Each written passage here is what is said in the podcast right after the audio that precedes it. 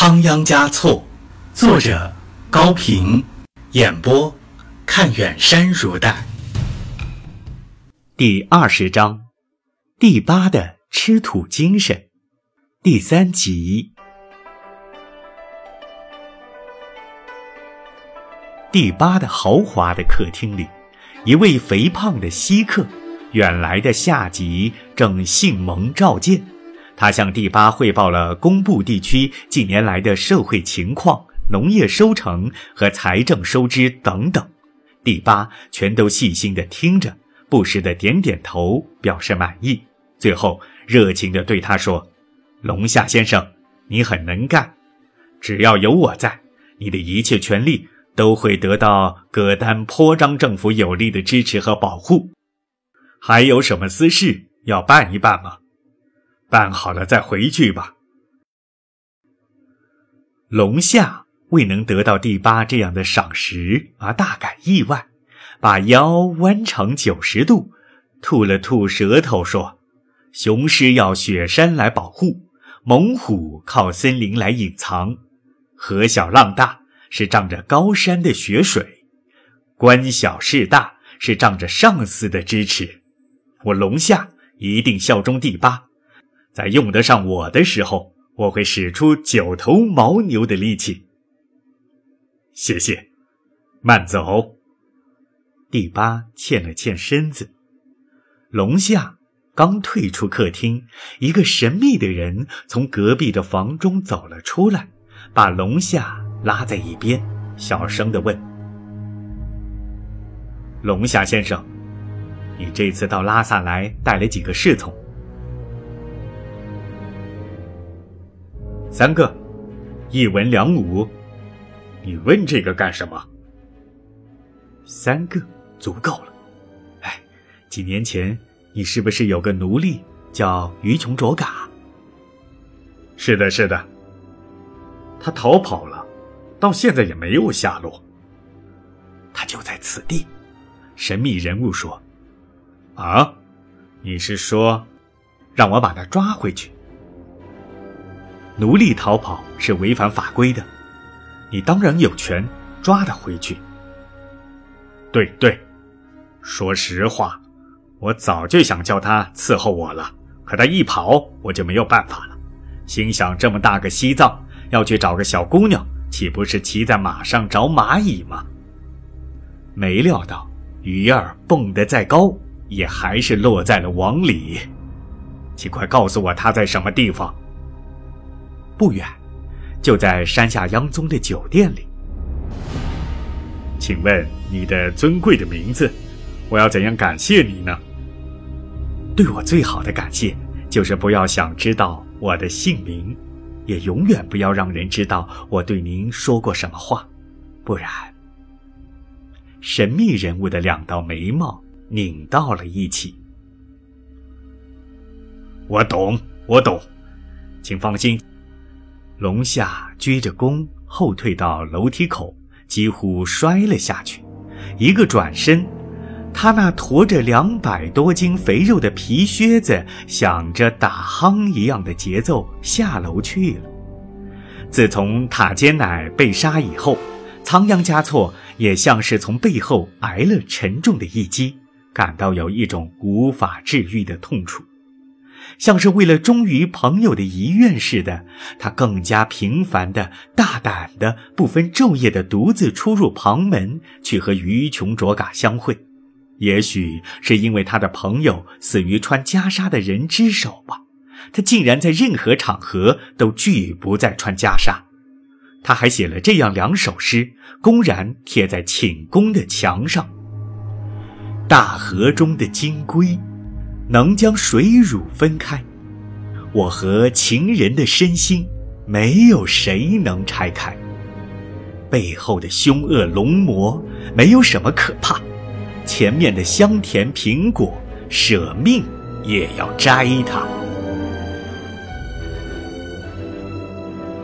他决定，不再对于琼卓嘎隐瞒自己的身份了。于琼卓嘎是那样尊重他、信任他。从不怀疑他的来历，也不追问他的身世，单凭这一点也足够使他感激不尽、感动不已了。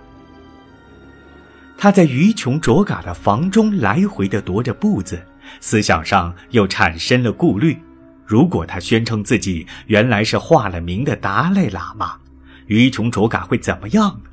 也许会因为震惊吓昏过去，也许会因为怕违佛法不敢再和他来往，也许会因为结婚无望而伤心的离去，也许会不相信，说我是在开玩笑。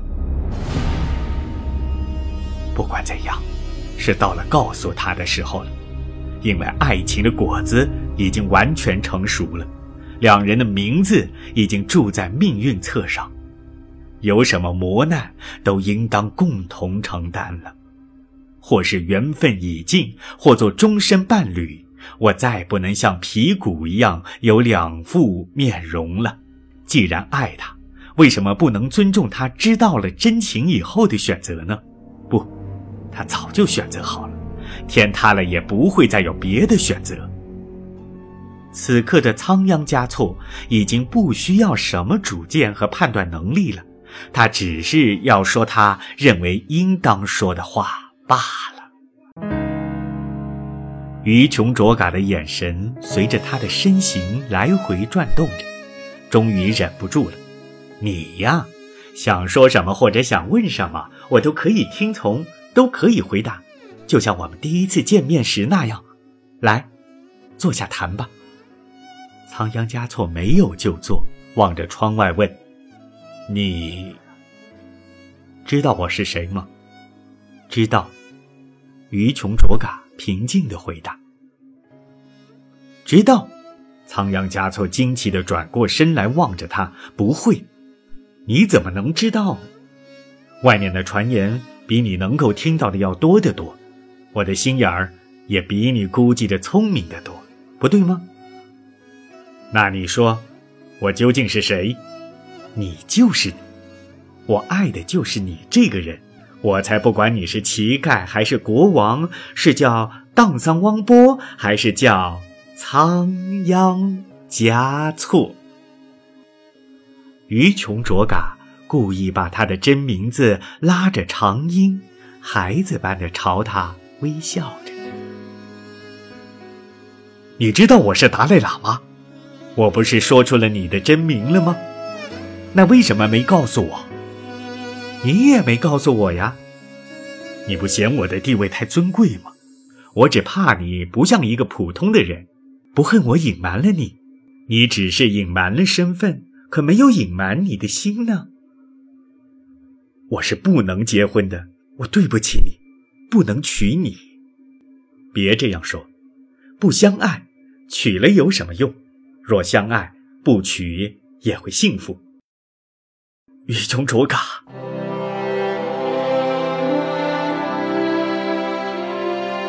仓央嘉措喊了一声，扑上去紧紧地抱住她，泪水一滴滴落在她的发辫上，像一颗颗闪光的珍珠。于琼卓嘎的泪水也大颗大颗地落着，打在她的手上，像一串珍珠闪过。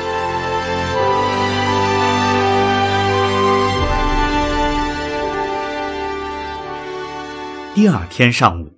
仓央嘉措又向酒店走去，望见布达拉宫前的四方柱形的石碑下围了一群人，他又动了好奇心，想走过去看个究竟。一阵六弦琴声传来，一个苍老的声音随即唱起了歌。他亲耳细听，那歌词正是他早期的诗作。他不禁想起了次旦堆谷，莫非是他流浪到了拉萨？他急忙挤进人群一看，唱歌人他从未见过，背也不驼，显然不是次旦堆谷。人群中发出了一片唏嘘赞叹之声，有人默默地寄诵着歌词。唱歌人抓住时机，停止了弹唱，转着圈向听众要钱。仓央嘉措从怀里掏出一块银子来，等待他走近时送他。这时，一位中年妇女一边给钱，一边问他：“真感动人，是谁编的歌词？有几首是我写的，有几首是集体创作。唱歌人谦虚地鞠着躬回答说：“仓央嘉措把银子拽回怀中，扭头走了。